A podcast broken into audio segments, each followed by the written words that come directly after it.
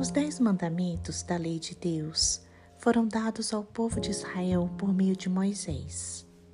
O encontro entre Deus e Moisés ocorreu na península do Monte Sinai, e foi ali que Moisés recebeu de Deus as tábuas com os dez mandamentos.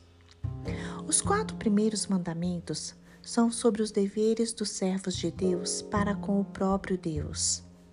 Os outros seis mandamentos regulam as relações entre os seres humanos. Êxodo capítulo 20, versículo 3 diz: Não terás outros deuses diante de mim.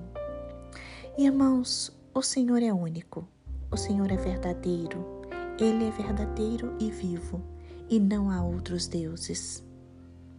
Êxodo capítulo 20, versículo 4 diz: Não farás para ti imagem de escultura, nem alguma semelhança do que há em cima nos céus, nem embaixo na terra, nem nas águas.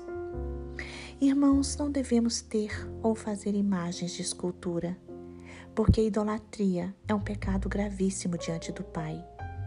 Deus é espírito e precisamos adorá-lo em espírito e em verdade. Êxodo capítulo 20, versículo 7 diz: Não tomarás o nome do Senhor teu Deus em vão, porque o Senhor não terá por inocente o que tomar o seu nome em vão. Irmãos, devemos ter reverência e respeito pelo nosso Deus. Hoje nós temos o dia de domingo para adorar ao Senhor.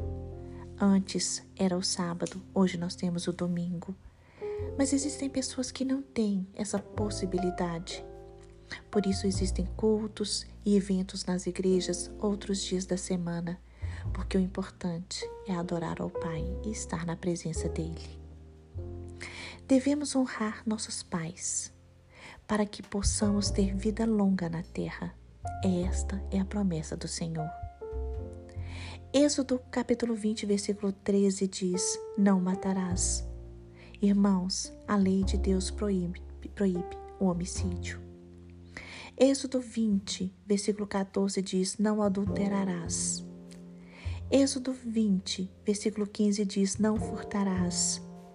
Êxodo capítulo 20, versículo 16 diz: Não dirás falso testemunho contra o seu próximo.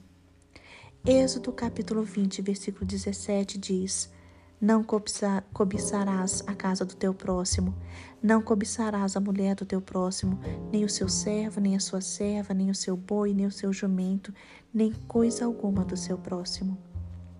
Irmãos, estes são os mandamentos da lei do Senhor. Ele nos deixou estas regras para vivermos em paz e em amor. Devemos estudar e praticar a Bíblia para termos uma vida feliz e realizada diante do Senhor.